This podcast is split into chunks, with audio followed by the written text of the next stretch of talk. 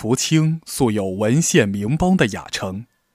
在一千三百多年的历史长河中，涌现出了众多的历史人物。三朝元辅之美誉的叶向高就是其中的佼佼者。然而，文献报道中对他的评价却褒贬不一。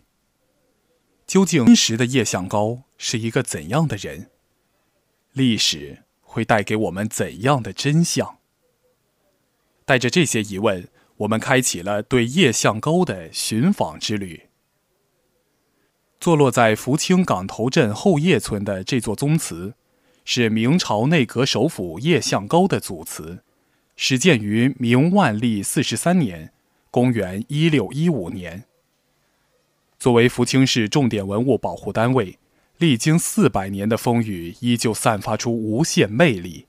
被称作为“玉容第一名词”。这并不是因为它有近四百年的历史。而是因为叶氏曾出过一位官至朝廷首辅、独享十三年的显赫人物叶向高。叶向高字敬清，号台山，晚年自号福庐山人，祖籍港头镇后叶村，生于明万历三十八年，卒于明天启七年，享年六十九岁，曾两度入阁。历仕三朝，官至内阁首辅大臣、太子太傅、建极殿大学士，是一位名副其实的三朝元老，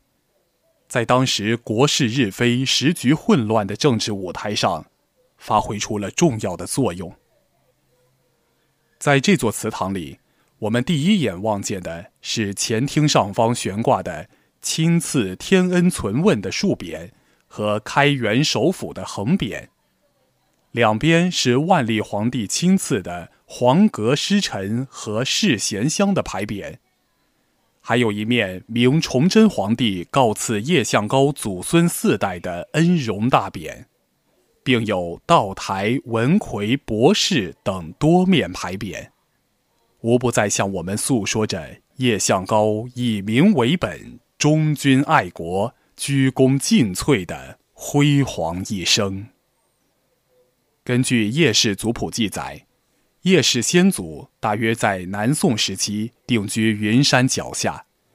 到九世祖时家道殷实，名声日隆，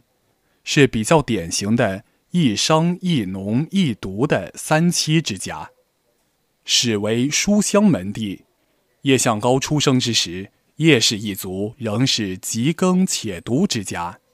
父子专心苦读。并步入政坛，成为名宦。一族的荣耀，无不让我们心怀敬佩。虽然故人已逝，但他的风骨品格却长存人间，